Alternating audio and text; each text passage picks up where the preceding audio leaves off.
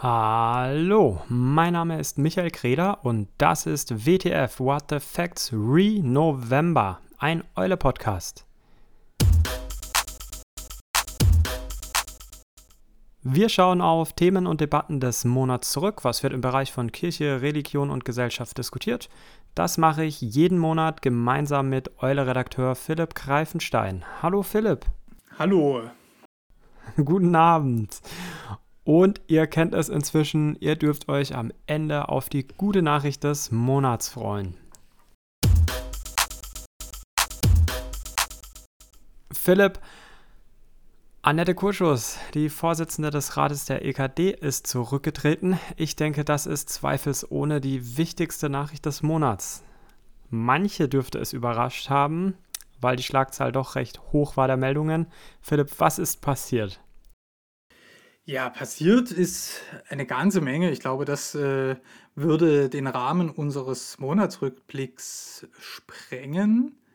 Ich glaube auch, dass man äh, sich über die Vorgeschichte trotzdem noch ganz gut bei uns in der Eule informieren kann. Die entsprechenden Artikel verlinken wir natürlich hier in den Show Notes und ich habe das Gefühl, dass wir dem Informationsinteresse äh, nochmal nachgehen werden mit weiteren Beiträgen. Das vorneweg. Aber was ist passiert, war die Frage, ja. Also, es gibt im Siegen, das ist die Heimat von Annette Kurschus, einen Missbrauchsvorwurf gegenüber einem Mann, mit dem sich, so hat sich dann über die Tage und Monate herausgestellt, ähm, mit dem Annette Kurschus äh, sehr gut bekannt ist.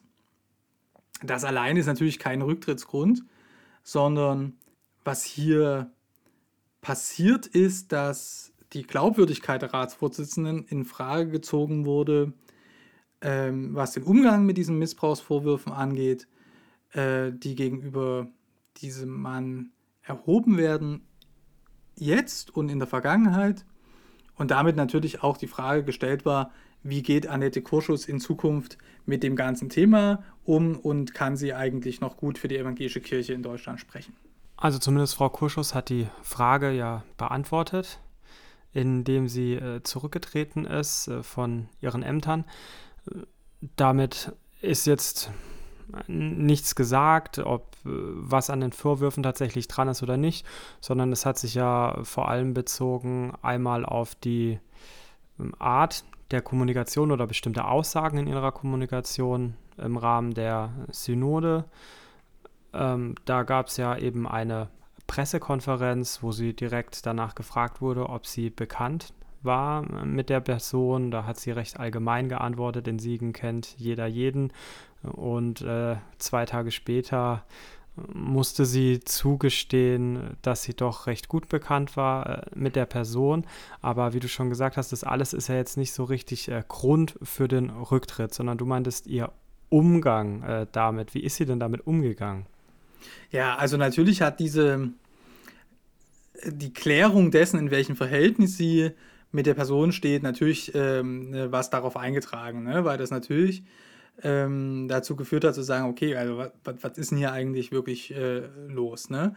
Und insofern ist ja der Rückblick auf die ähm, Pressekonferenz vom Sonntag auf der ähm, Tagung der EKD-Synode schon recht äh, wichtig, was du jetzt gerade schon gesagt hast, mit jeder kennt in Segen jeden. Das stimmt offensichtlich, aber je, nicht jeder kennt den äh, mutmaßlichen Täter doch so gut wie Annette Kurschus. Im Kontext des Rücktritts ist davon eigentlich wirklich äh, die Art und Weise der Kommunikation von Frau Kurschus bedeutsam. Allerdings eben nicht bloß auf der Tagung der EKD-Synode, die ja in diesem Monat stattgefunden hat. Wir haben ja bei unserer letzten Ausgabe What the Facts Re äh, darauf äh, hingewiesen, zu sagen, was wird im November wichtig? Die Tagung der EKD-Synode. Ja, und dann ist halt doch anders gelaufen, als wir das letzten Monat noch gedacht haben. Genau, also die ist ganz anders wichtig geworden. Ähm, eher weniger inhaltlich, wenn gleich mit der Kirchenmitgliedschaftsuntersuchung, mit dem Bericht vom BEFO ja auch einige Dinge gelaufen sind, die jetzt nicht unwichtig per se sind, aber sie sind unter der Causa Siegen, Causa Kurschus, wie man das jetzt so sagt, ähm, doch relativ untergegangen.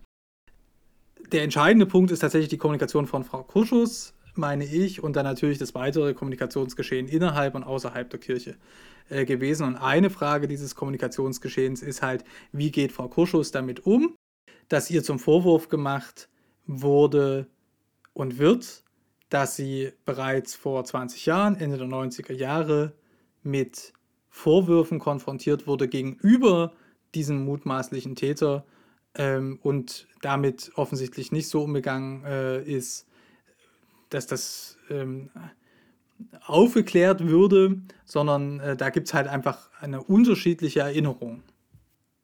Die, äh, diese unterschiedliche Erinnerung, die besteht darin, dass es ein sogenanntes, äh, wie es jetzt wohl immer genannt wird, äh, Gartengespräch äh, gab, eben vor 20 Jahren, in dem ähm, vier betroffene Personen ähm, oder Zeugen auf Frau Kuschus zukamen und sie davon unterrichtet haben, dass der mutmaßliche Täter sexuell übergriffig geworden ist. Hm, genau, also hier müssen wir nochmal ganz äh, genau bleiben, zumindest in dem, was darüber inzwischen berichtet wurde. Also in der Siegener Zeitung wurde über die Tage der Synode hinweg immer wieder über äh, die Missbrauchsvorwürfe äh, in Siegen berichtet. Und das Gartengespräch wurde äh, geführt von mehreren Personen bei Frau Kurschus im Garten mit einer weiteren Pfarrerin, die noch anwesend äh, war, von Leuten, die heute mit der Siegner Zeitung im Gespräch sind. Eine Person von denen ist äh, wohl selbst betroffen gewesen. Also das heißt, es geht jetzt nicht darum, dass das alles Betroffene äh, waren. Ähm, und die meinen aber, dass sie damals in diesem Gespräch äh, Frau Kurschus schon in Kenntnis gesetzt haben von den sexuellen Vergehen des mutmaßlichen Täters und zwar explizit und deutlich, also auch Missbrauchs missbräuchliches äh, Verhalten ähm, da zur Kenntnis gebracht haben. Frau Kurschus erinnert sich daran, dass die sexuelle Orientierung und der Ehebruch des mutmaßlichen Täters thematisiert würden. Dafür ist vielleicht noch ganz interessant, weil das auch in der Eule-Berichterstattung bisher keine Rolle gespielt hat, dass ja, das evangelische Milieu in Siegen äh, sehr pietistisch geprägt ist und dass es deshalb durchaus als nicht unwahrscheinlich gelten kann, dass ähm, Frau Kurschus vor 20 Jahren diese, dieses Gespräch ja durchaus so wahrgenommen haben könnte, dass ähm, ja da über die Homosexualität eines verheirateten Mannes gesprochen wurde und äh, nicht über ähm, das, was wir heute im engeren Sinne sexualisierte Gewalt nennen. Gleichwohl, das muss man auch immer dazu sagen, in den Berichten der Siegner Zeitung wird schon sehr deutlich, dass die sich heute zu Wort meldenden Betroffenen, die äh, Siegner Zeitung schreibt von mindestens acht Personen, die sich inzwischen bei der Staatsanwaltschaft gemeldet haben, äh, Verhalten dokumentieren und äh, bezeugen, das äh, absolut grenzverletzend ist und nach damaligen und vor allen Dingen auch nach heutigen Maßstäben der evangelischen Kirche, also genau das äh, widerspiegeln, was wir unter sexualisierter Gewalt ja seit vielen Jahren in der evangelischen Kirche diskutieren. Der ähm, jetzt ehemaligen Ratsvorsitzenden wird eben vorgeworfen, ihrer Meldepflicht nicht nachgekommen zu sein. Das ist eine schwierige Sache, weil natürlich damals andere Regeln in der Kirche galten und überhaupt die ganze Frage, was ist eigentlich strafbar, was ist meldepflichtig, auch nach staatlichen Rechten eine komplizierte Sache ist. Also A, würde ich gerne mal dazu sagen, dass wir vor, wenn wir sagen vor 20 Jahren, reden wir halt so gerade so über die Schwelle von den 90ern zu den 2000er Jahren. Das ist nochmal ganz wichtig, das zu sagen, weil ich glaube, dass in den öffentlichen Debatten, egal zu welchem Thema in Deutschland, immer so passiert, dass man sagt, vor 20 Jahren, die Leute denken so an 1980 oder 70 gar, ne? also je nachdem, wo man biografisch so steht. Wir reden über eine Zeit, die eigentlich noch gar nicht so lange her ist. Ja? Wir reden nicht über die Nachkriegszeit. Das Zweite ist, für den Rücktritt von Frau Kurschus ist das Gartengespräch insofern relevant, weil es hier einfach eine unterschiedliche ähm, Erinnerung gibt an das, was damals besprochen wurde. Aber ähm, ich glaube, für, den, ähm, für ihren Rücktritt ist am Ende ebenso oder vielleicht noch viel wichtiger, dass in der Öffentlichkeit der Eindruck entstanden ist, äh, dass sie weiter als Ratsvorsitzende eben nicht besonders glaubwürdig äh, mit dem Thema sexualisierte Gewalt umgehen kann. Und was spielt da äh, genau so eine große Rolle? Ja, es ist, glaube ich, schon so, wie ich das äh, vor dem Rücktritt von Frau Kurschus äh, schon in der Eule geschrieben habe, dass es bei diesem Thema wirklich ein, eine ganz, ganz große Notwendigkeit äh, von Glaubwürdigkeit braucht. Und dass Frau Kurschus am Ende der sicherlich turbulenten und schwierigen Tage zur Überzeugung gekommen ist, dass sie ähm, diese Glaubwürdigkeit auch in der Öffentlichkeit äh, nicht mehr hat, äh, um mit dem, was in den nächsten Monaten der evangelischen Kirche blüht, mit der Veröffentlichung der ähm, Forumstudie begegnen zu können. Und insofern muss man dann tatsächlich, finde ich, Respekt vor ihrer Entscheidung haben, zu sagen, dass sie das Amt der EKD-Ratsvorsitzenden und im Übrigen auch das Amt der Präses der Westfälischen Landeskirche nicht weiter ausüben mochte. In der Berichterstattung ging es manchmal vielleicht ein bisschen unter, weil äh, sie wurde jetzt ja vor allem wahrgenommen im Zuge der Synode als EKD-Ratsvorsitzende. Sie ist ja aber eben auch Präses einer Landeskirche, nämlich der Westfälischen Landeskirche. Und da habe ich gelesen, dass es in der äh, Bewertung oder dem Rückhalt doch Unterschiede gab zwischen ihrer Landeskirche und der EKD-Ebene. Ja. Also das war ganz eindeutig so der Fall, dass ähm, die Kirchenleitung der Westfälischen Landeskirche ihr noch zwei Tage vor ihrem Rücktritt an dem Samstag öffentlich Solidarität erklärt hat, während das in den EKD-Gremien, insbesondere im Rat der EKD, offensichtlich schon anders war. Also der Rat der EKD hat auch ohne sie getagt. Da bestanden deutliche Zweifel und die FAZ hat berichtet, dass also bei einem weiteren Verbleib von Frau Kurschus im Amt es durchaus so hätte sein können, dass andere Ratsmitglieder von ihrem Ehrenamt, denn alle Leute, die im Rat der EKD da für die EKD tätig sind, sind ja ehrenamtlich tätig, mm, dann von ihrem Ehrenamt zurücktreten. Also insofern gab es und gibt es Stand heute, denke ich, eine unterschiedliche Deutung des Geschehens in der Westfälischen Landeskirche und auf der EKD-Ebene. Äh, was man auch sicher gut nachvollziehen kann. Frau Kurschus ist ja seit 2012 Präses in der Westfälischen Kirche und hat dort, genießt da sehr hohen Respekt.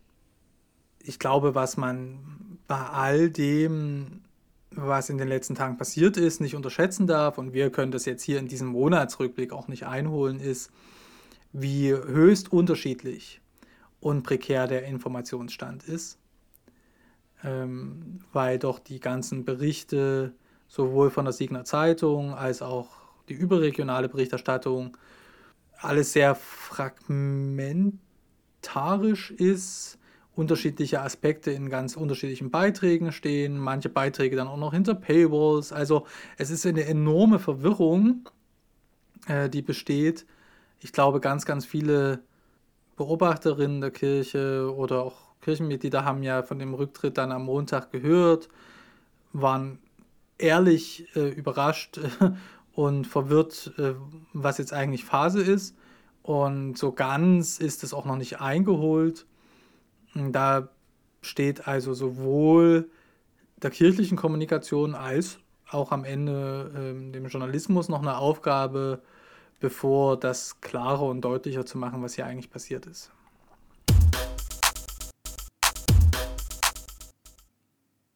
In, im Rahmen der Synode hat ja auch das Beteiligtenforum, sogenanntes BFO, äh, Bericht vorgestellt. Natürlich mussten sie sich dann auch konfrontiert sehen mit den äh, Vorwürfen, die jetzt gegenüber ähm, Annette Kurschus äh, da im Raum standen. Aber äh, sie haben wohl vorher auch gar nichts davon gewusst. Ja, also nach meinem Kenntnisstand wurden sie relativ zeitnah vor der Synode dann äh, in Kenntnis gesetzt. Ja? Also vielleicht an der Stelle, mh, hm, weil das ja unser zweites Thema des Monats ist, mal eine kurze sachliche Aufklärung, was ist eigentlich das Beteiligungsforum für sexualisierte Gewalt in der evangelischen Kirche in Deutschland? Das ist der Nachfolger des zugrunde gegangenen äh, Betroffenenbeirates. Genau, da können Interessierte gerne nochmal in den Jahresrückblick von äh, letztem Jahr hören. Da haben wir auch drüber geredet. Genau, ähm, und, und zahlreiche, wirklich viele Beiträge der Eule damals, aber ähm, äh, und, und auch Nachfolger des ebenso gescheiterten Beauftragtenrates. Also es ist jetzt nicht so, dass ähm, nur der Betroffenenbeirat in die Binsen gegangen ist. Überhaupt das ganze Modell, hier haben wir einen Beauftragtenrat von kirchlich Beauftragten, leitenden Geistlichen und Juristen und jemanden von der Diakonie und die machen so äh, das Thema sexualisierte Gewalt und dann gibt es einen Betroffenenbeirat, der ihnen dabei irgendwie unterstützend hilft, mit dem man dann manches bespricht, aber das gilt nicht so richtig. Ähm, das ist alles in die Binsen gegangen und stattdessen wurde dann aus der Not heraus das Beteiligungsforum gegründet, BFO. Ich sage jetzt immer weiter BFO, weil das auch irgendwie ein bisschen kürzer ist als Beteiligungsforum zu sagen. Und in dem BFO arbeiten jetzt die Beauftragten der Kirchen nach wie vor, einige leitende Geistliche, Juristen, jemand von der Diakonie, gemeinsam mit den Betroffenen in einem Gremium zusammen. Und die EKD als Ganzes, insbesondere hier die Synode, aber alle Leitungsorgane der EKD, also auch die Kirchenkonferenz, die Versammlung der leitenden Geistlichen und leitenden Juristen und der Rat der EKD, haben sich dazu bekannt, alle Entscheidungen, die mit der sogenannten Aufarbeitung sexualisierter Gewalt in der Kirche zusammenhängen, in Rücksprache und Absprache mit dem BFO zu treffen. Das heißt, anders als in der katholischen Kirche Anders als in allen anderen gesellschaftlichen Teilsystemen, Sport etc., haben hier Betroffene also tatsächliche Mitsprache bei der Gestaltung von Aufarbeitungsprozessen. Ähm, das betrifft welche Aufarbeitungsprozess jetzt genau? Das ist eine gute Sache, ne? Also vielleicht äh, aufmerksame Eule-Leserinnen wird das schon aufgefallen sein, dass ich ja den Begriff der Aufarbeitung inzwischen in meinen Berichten vermeide, beziehungsweise wenn ich ihn benutze, dann auch erkläre. Also es geht weil das so, das kann alles Mögliche sein. Das ist ein sehr schillernder Begriff. Was meint ihr dann? Also ich sage immer, dass es vier Aufgaben von Aufarbeitung sind, um, um die es immer wieder geht. Prävention, Intervention, Aufklärung und Entschädigung, Schrägstrich Anerkennung. Denn die Kirchen entschädigen nicht, aber sie ähm, machen Anerkennungsleistungen ähm, äh, in Anerkennung des Leids, das in der Kirche passiert ist.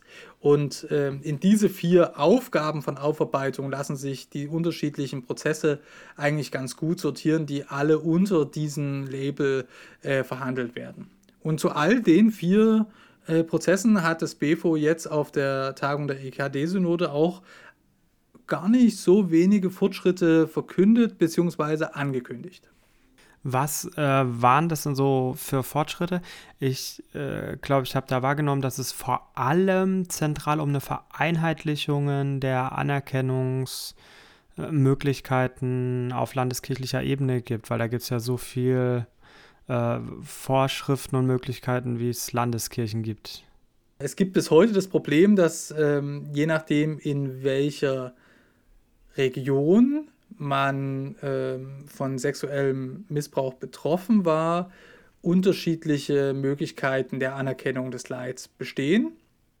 Äh, das haben die Landeskirchen äh, geregelt in Zusammenarbeit mit ihren diakonischen Werken in den sogenannten und wirklich sogenannten unabhängigen Kommissionen, in Klammern, falscher Begriff. Ja? Äh, Eule-Leserinnen wissen das ja schon, äh, die sind nicht unabhängig. Da sind ganz häufig manchmal sogar Kirchenleitende, aber vor allen Dingen in der Mehrheit Kirchenmitarbeiterinnen dabei. Das sind also keine unabhängigen im klassischen, im Wortsinne, unabhängig, nicht kirchenabhängig. Äh, natürlich arbeiten sie von ihren Satzungen her. Da steht immer drin, sie sind nicht an Weisungen der Kirchenleitung gebunden. Das nehme ich denen auch ab. Aber trotzdem, hier ist es fast so ähnlich wie bei dem Fall Kurschus. Der Anschein der Unabhängigkeit äh, ist schon ganz wichtig. Ähm, das ist eine wichtige Frage. Äh, dass das harmonisiert wird. Und tatsächlich konnte das BFO jetzt zur Tagung der EKD-Synode berichten, dass alle Landeskirchen und diakonischen Werke sich darauf geeinigt haben, diesen Prozess im Laufe des Jahres 2024 endlich zu harmonisieren. Es ist auch verabredet worden, dass die Anerkennungsleistungen in Zukunft überall individuell zugesprochen wurden. Es gab nämlich bisher auch Landeskirchen, wie die Württembergische Landeskirche, die das pauschal zugesprochen haben. Ich kann es mir gerade, ich kann's, das kann ich mir gerade konkret nicht vorstellen. Was ist eine pauschale Zusprechung? Äh, da werden äh, Beträge festgesetzt. In Württemberg waren das 15.000 und dann braucht derjenige äh, oder diejenige, die äh, von sexueller sexualisierter Gewalt oder sexuellem Missbrauch betroffen ist, ähm, das sowieso nicht nachweisen. Das ist nochmal ganz wichtig, dass hier also eine andere rechtliche Hürde besteht als in staatlichen Verfahren. Hier muss man den Missbrauch nicht erst nachweisen in kirchlichen Verfahren, sondern nur die Plausibilität. Und sobald er dann als plausibel gilt, wurde in der Württembergischen Landeskirche bisher pauschal anerkannt, das heißt mit einem festen Betrag, anderswo individuell, das heißt je nach Schwere auch der Nachwirkungen in einer äh, Tat wurde dann unterschiedlich viel an Anerkennungs- oder Unterstützungsleistungen ausgezahlt. Frage einigermaßen beantwortet?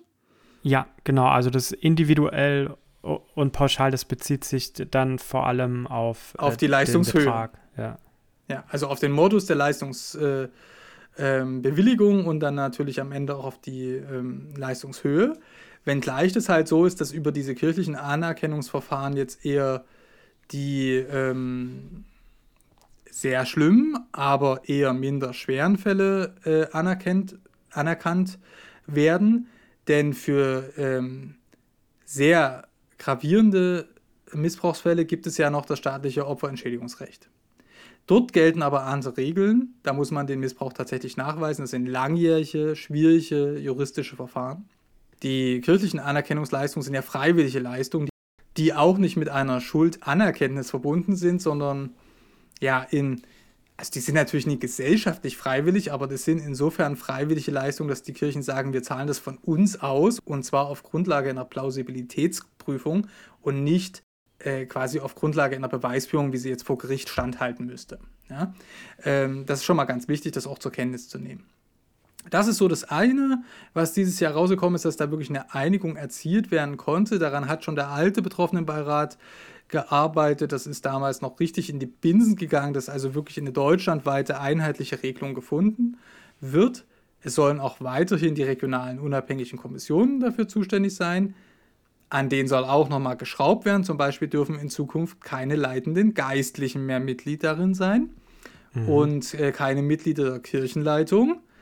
Also zukünftig äh, sollen auch diese unabhängigen Kommissionen dann in der Mehrheit nicht Kirchenmitarbeiter ähm, mehrheitlich besetzt werden und es dürfen auch keine Mitglieder der Kirchenleitung mehr Mitglied sein. Aber hier kurzer Vorbehalt, das ist alles noch vorbehaltlich einer rechtlichen Regelung. Also es gibt das eine Ankündigung, aber es ist noch nicht durchgesetzt.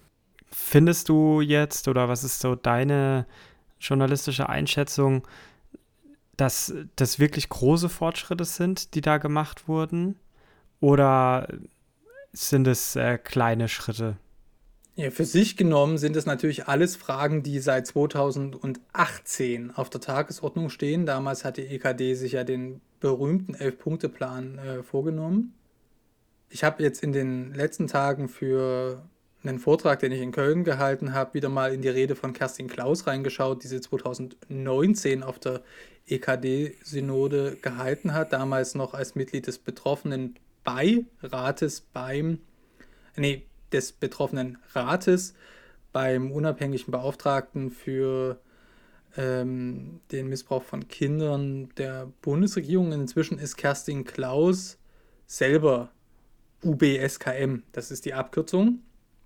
Und ähm, ja, man kann quasi der evangelischen Kirche in Zeitlupe dabei zugucken, wie sie das, was damals Kerstin Klaus 2019 auf der EKD-Synode gesagt hat, so langsam einholt. Also sowohl was die Unabhängigkeit von Anerkennungsleistungsverfahren angeht, was ähm, die Meldungen angeht bei, der, bei den Landeskirchen, was jetzt die Ankündigung angeht äh, der gemeinsamen neuen Erklärung zwischen der UBSKM, Kirche und Diakonie, die Anfang Dezember unterzeichnet wird. Ähm, also es ist ein mühsames, langsames Dahinarbeiten, aber das ist auch völlig klar. Ja, das soll jetzt nicht so klingen, als ob ich die evangelische Kirche in Schutz nehmen wollte, aber die evangelische Kirche ist ein kompliziertes System und andere ich würde aus der Draufsicht sagen, weniger komplexe gesellschaftliche Systeme sind bei Weitem noch nicht so weit wie beide Kirchen. Also insofern, es geht in den Kirchen zu langsam, es geht in der evangelischen Kirche zu langsam, aber sie sind wenigstens beide auf dem Weg.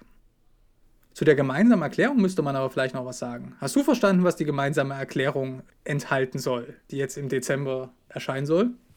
Nee, habe ich wirklich auch nicht verstanden. Hm. Also, ich habe natürlich über alles, was den BEFO-Bericht äh, angeht, äh, einen ausführlichen Artikel schon in der Eule geschrieben. Den kann man gerne äh, lesen und auch weiterleiten an alle Leute in den evangelischen Landeskirchen, die ehrenamtlich und hauptamtlich Verantwortung tragen. Genau dafür ist er nämlich geschrieben worden. Der ist mit Absicht ein wenig ausführlicher geraten, als man ihn ja in der Presse so lesen kann, weil mir das auch ein persönliches Anliegen ist, das ähm, ausführlich so darzustellen, dass man dann vielleicht, wenn man eben ehrenamtlich oder hauptamtlich tätig ist, in der Kirche gut versteht, worum es geht. Ja, also die gemeinsame Erklärung, die beinhaltet hauptsächlich die Einrichtung von insgesamt neun unabhängigen Aufarbeitungskommissionen. Also das sind Kommissionen, die nicht damit befasst sind, die Anerkennungsleistungen zu bewilligen, sondern die tatsächlich regional schauen werden im Anschluss an die Forumstudie, die im Januar veröffentlicht wird, wie hat das Missbrauchsgeschehen in der Vergangenheit ausgesehen, wie sieht es jetzt aus, also die tatsächlich nochmal zu den Aufarbeitungsprozessen zurückgeht, sowas wie Aufklärung tatsächlich herstellen sollen. Davon wird es neun Kommissionen geben. Wie machen die das? Ja, wie die genau arbeiten werden, das werden wir dann erstmal beobachten, aber die Aufgabe wird darin bestehen, also dass ähm, den Umfang, also die Quantität sexualisierter Gewalt und sexuellen Missbrauchs in dem jeweiligen Berichtsgebiet zu erfassen. Da wird ja die Forumsstudie schon ähm, eine Vorarbeit geleistet haben, aber da muss man dann regional anknüpfen. Es sollen also regionale Tatkontexte und regionale Tatschwerpunkte erfasst werden. Und dann sollen diese Kommissionen auch als AnsprechpartnerInnen funktionieren für Menschen, die sich als Betroffene oder als Nachfragende aus den Kirchen in der Region melden. Das heißt, über die Zeit hinweg, ne, also diese Kommissionen sollen dann im Laufe des nächsten Jahres eingerichtet werden. Über die Jahre hinweg, Monate und Jahre hinweg, wird sich dann eine vollständige Karte der sexualisierten Gewalt in der evangelischen Kirche bilden können. Vielleicht aber doch nochmal ganz spannend zu gucken, wie die Kommissionen zusammengesetzt sind, denn die sollen mehrheitlich eben Kirchen extern besetzt werden mit Expertinnen, dann arbeiten Betroffene mit. Die muss man aber auch erstmal finden. Das wird eine große Herausforderung, das deutschlandweit zu organisieren. Die Vorsitzenden dieser Kommission sollen von den Landesregierungen vorgeschlagen werden.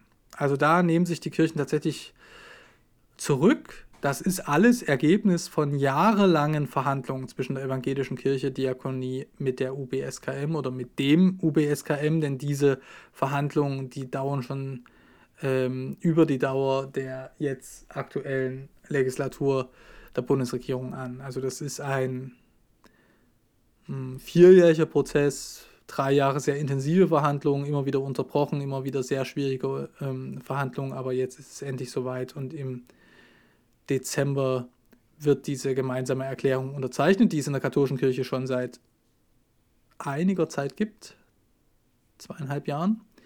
Und ähm, wir werden dann, wenn die unterzeichnet wird, in der Eule nochmal berichten.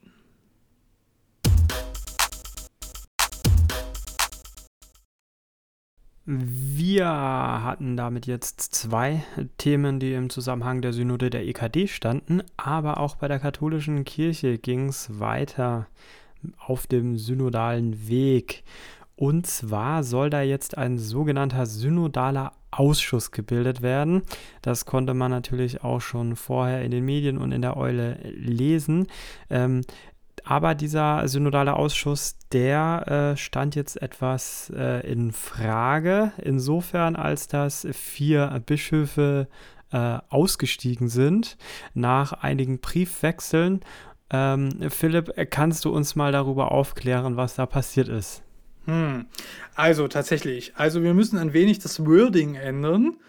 Ähm, der synodale Weg ist. Ha, der ist ja noch nicht mal zu Ende, weil es soll noch mal so eine letzte Sitzung davon geben. Aber also der synodale Weg ist jetzt erstmal abgelöst vom synodalen Ausschuss, der wiederum zum synodalen Rat führen soll. Das alles ist sehr geprägt durch den Laienkatholizismus, also das Zentralkomitee der Katholiken in Deutschland. und äh, ZDK, Zentralkomitee der deutschen Katholikinnen. Zentralkomitee der deutschen Katholiken, so rum. Das ist nämlich noch nicht gegendert. Aber der Punkt ist folgender. Dieser synodale Ausschuss hat sich jetzt konstituiert in diesem Monat mit einer Geschäftsordnung, die, das ist vielleicht äh, so die progressivste Meldung daran, keine extra Mehrheit mehr für die beteiligten Bischöfe vorsieht, sondern. Weil davor bei dem synodalen Weg und in Beratungen war es ja immer, dass es so ein zwei Drittel. Genau, immer Mehrheit diese doppelte Mehrheit. En, äh, alle und dann nochmal extra die Bischöfe, jeweils mit zwei Drittel Mehrheit für die Beschlüsse. Ne? Und da ist ja auch einiges übrig geblieben, ist auch etwas durchgefallen. Das können wir jetzt nicht mehr alles aufholen. Es steht auch in der Eule, wird verlinkt. Der Ausschuss hat jedenfalls keine extra Quorumsmehrheit für die Bischöfe mehr. Aber die äh, Aufträge für den Ausschuss halten sich ja eigentlich auch in Grenzen. Also die Ausschussmitglieder sollen weiterarbeiten an dem, was vom synodalen Weg noch übrig geblieben ist. Das ist aber eigentlich ziemlich unklar, äh, wie das dann so laufen soll. Das, was noch nicht beschlossen werden konnte, aber schon in den Beratungen war. Hm, werden wir sehen, wie das weitergeht die eigentliche und spannende und wirklich äh, nachhaltige Aufgabe wird sicherlich sein, den sogenannten Synodalen Rat für Deutschland vorzubereiten. Also sowas wie eine Synode der katholischen Kirche in Deutschland. Und dazu gab es, wie du gerade schon angedeutet hast, Briefe. Jetzt haben die vier Bischöfe schon vorher gesagt, die wollen nicht mitmachen.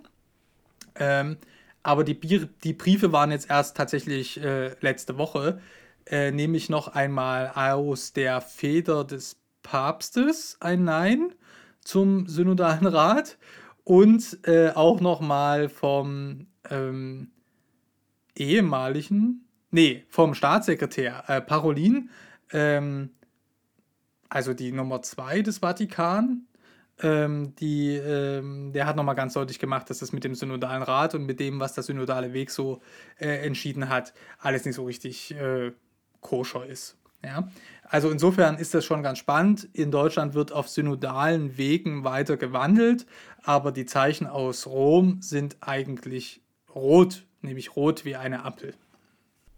Der Thomas Wistrach hat das ja in den Links am Tag des Herrn vom 26. November auch nochmal so schön überschrieben mit äh, Roma Locuta. Mhm. Man müsste ergänzen Causa Finita. Damit ist der Fall beendet. Äh, ist es denn jetzt äh, finito für den deutschen Laienkatholizismus? Nein, die machen weiter. Das klingt jetzt alles so lustig flockig bei uns. Ähm, ist es natürlich nie. Also es steht natürlich auf dem Spiel, wie A mit den Beschlüssen des synodalen Weges weiter umgegangen wird und ob die Reformbemühungen in der katholischen Kirche weitergehen. Insofern ist es eigentlich gar nicht so witzig. Aber ähm, es ist natürlich in seiner Kleinteiligkeit und in diesem Heckmeck zwischen Rom und Deutschland und dazu noch andere ähm, weltkirchliche äh, AkteurInnen. Ja, also es gibt zum Beispiel im Moment einen Streit zwischen Polen und Deutschland, also zwischen der polnischen und der deutschen Bischofskonferenz über die Frage der synodalen Wegsbeschlüsse. Das ist natürlich, wenn man das so ein bisschen mit Abstand betrachtet, und wir können ja jetzt hier nicht leugnen, dass wir da evangelisch sind, ähm, es wirkt, wirkt irgendwie seltsam, ja. Aber ähm, man wünscht natürlich den Reformerinnen, also ich jedenfalls, ähm, in der katholischen Kirche insofern Erfolg, als dass ich Sorge habe, dass all der Einsatz dieser engagierten Christin, äh, der, den sie in den letzten Jahren gemacht haben, irgendwie umsonst ist oder versandet oder irgendwo ähm, ins Leere geht. Ich verhehle ja auch nicht äh, eine Sympathie mit vielen von den Anlegen. Ähm, aber es ist eine schwierige Kiste. Und es ist auch der synodale Ausschuss, das darf man hier vielleicht nochmal sagen, noch keine ausgestandene Sache. Also das Zentralkomitee der deutschen Katholiken hat der Satzung schon zugestimmt. Die Zustimmung der Deutschen Bischofskonferenz zur Satzung des Synodalen Ausschusses, die steht aber noch aus und wird wohl erst, wenn ich das richtig verstanden habe, im Frühjahr bei der Frühjahrsversammlung der Bischofskonferenz äh, möglich sein. Und da haben wir ja gerade schon vorhin gesagt, vier Bischöfe machen nicht mit. Das heißt, es wird auch, das ist schon ein bisschen länger bekannt, auch nach einer neuen rechtlichen Form gesucht, die eigentlich irgendwie diese Trägerschaft von Bischofsseite des synodalen Ausschusses äh, machen kann. Da geht es am Ende auch ums Geld. Wer bezahlt es eigentlich? Dieser synodale Rat, wie soll der denn dann zusammengesetzt sein? Also, oder das wird jetzt erst alles überhaupt erarbeitet, wie das dann genau aussehen soll? Also die einfache und für uns heute kurze, äh, abkürzende Antwort ist, das wird alles erst noch erarbeitet. In diesem Ausschuss. Ja. Der Ausschuss besteht jetzt auch nicht gerade aus wenigen Leuten, das sind auch schon über 70 Menschen. Es würde sich ja anbieten, irgendwie anzuknüpfen an das, was wir als Diözesanräte kennen in der katholischen Kirche. Also die jeweiligen Laien Mitsprech, mit Verantwortungsgremien, die es schon in den Bistümern gibt, mit jeweils sehr unterschiedlichen Entscheidungs- und Mitsprachebefugnissen. Und ähm, ja, also wir können heute zur Kenntnis nehmen, Stand Ende November 2023, dass die überbordende Mehrheit der Bischöfe in Deutschland sich zumindest vorstellen können und weiter auf dem Weg gehen in einer stärkeren Laienbeteiligung auch an den Entscheidungen in ihrer Kirche, sowohl was in den Bistümern passiert, da gibt es an vielen äh, Stellen Bewegungen, als auch eben äh, deutschlandweit. Aber wir müssen genauso Ende November 23 zur Kenntnis nehmen, es hängt immer noch an den Bischöfen und an ihrem Ja oder Nein das zeigt ja nicht zuletzt, dass eben vier Bischöfe sagen, wir machen nicht mit und damit wird es vielleicht noch abschließen. Welche vier Bischöfe sind es? Sind die, das sind die Bischöfe Gregor Maria Hanke aus Eichstätt, Stefan Oster aus Passau, Rudolf Voderholzer aus Regensburg und Erzbischof Rainer Maria Bölki aus Köln.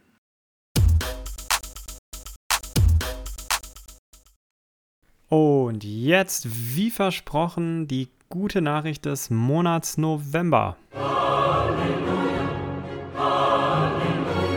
Halleluja, Halleluja, Diesmal, Philipp, geht es um Geld. Genauer gesagt um eine Million Euro. So viel Unterstützung hat nämlich der Bundespräsident dem Auguste Victoria Hospital in Jerusalem zugesagt. Seit 1950 wird das Krankenhaus vom Lutherischen Weltbund getragen.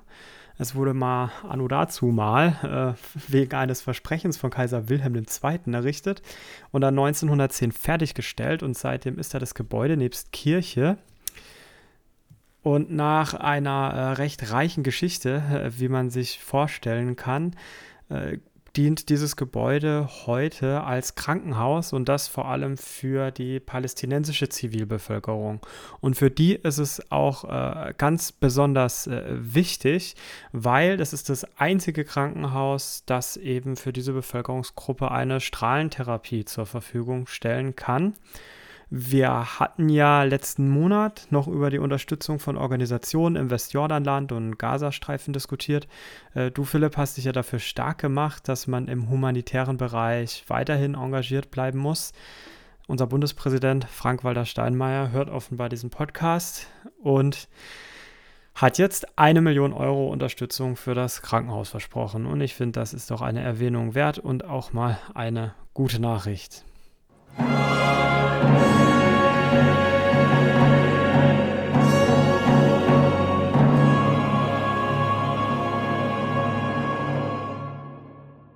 Zum Abschluss, welche Themen werden für uns wichtig im Dezember?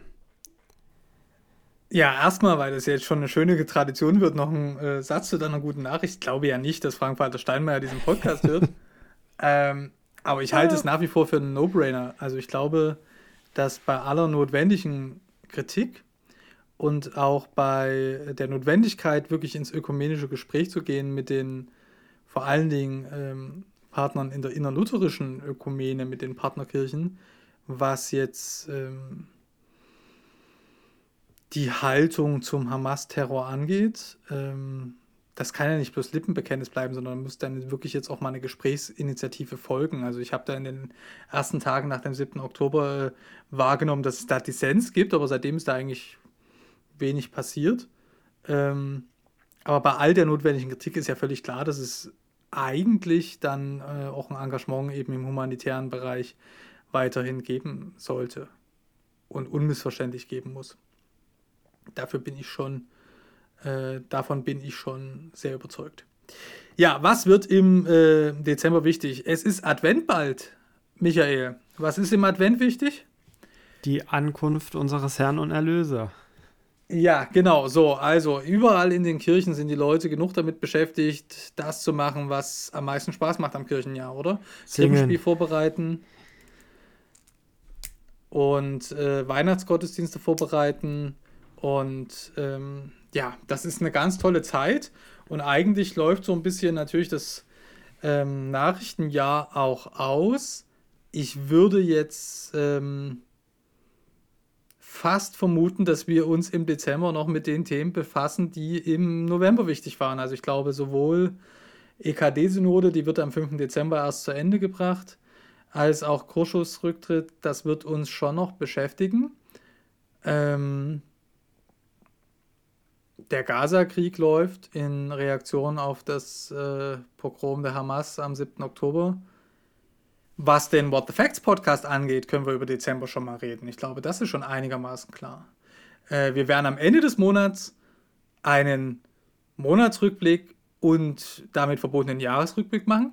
Michael, oder? Mhm. Ja, gerne, auf jeden ja. Fall, aber vielleicht ein bisschen entspannter. Ja, ne, hoffentlich. Hoffentlich. Ähm, und davor werden wir uns ungefähr zur Monatsmitte noch einmal hören mit einem äh, What the Facts Podcast über den Ukraine-Krieg und die kirchliche Beteiligung äh, und die Frage, welche Rolle die Kirche da spielt, wieder und erneut mit der Theologin und Osteuropa-Expertin Regina Esner. da bin ich auch schon wahnsinnig gespannt drauf. Dann sage ich euch, lieben Hörerinnen und Hörern da draußen, vielen Dank fürs Zuhören. Folgt und liked den Podcast auf den Plattformen und der Eule auf allen möglichen Social Media Kanälen. Lest die Links am Tag des Herrn als wöchentliches Update. Abonniert äh, per E-Mail, wenn ihr es noch nicht getan habt. Das ist äh, wirklich äh, sehr gut. Und ähm, abonniert die Eule. Vielleicht auch mit einem entsprechenden Beitrag, um unsere Arbeit zu unterstützen. Und nehmt euch auch mal eine halbe Minute Zeit und schenkt uns eine gute Bewertung auf der Plattform eurer Wahl für diesen Podcast hier. Das wird uns sehr freuen und dann werden wir vielleicht noch ein bisschen mehr gehört auch. Damit sage ich danke Philipp. Ja, bitte und äh, danke dir. und tschüss. tschüss.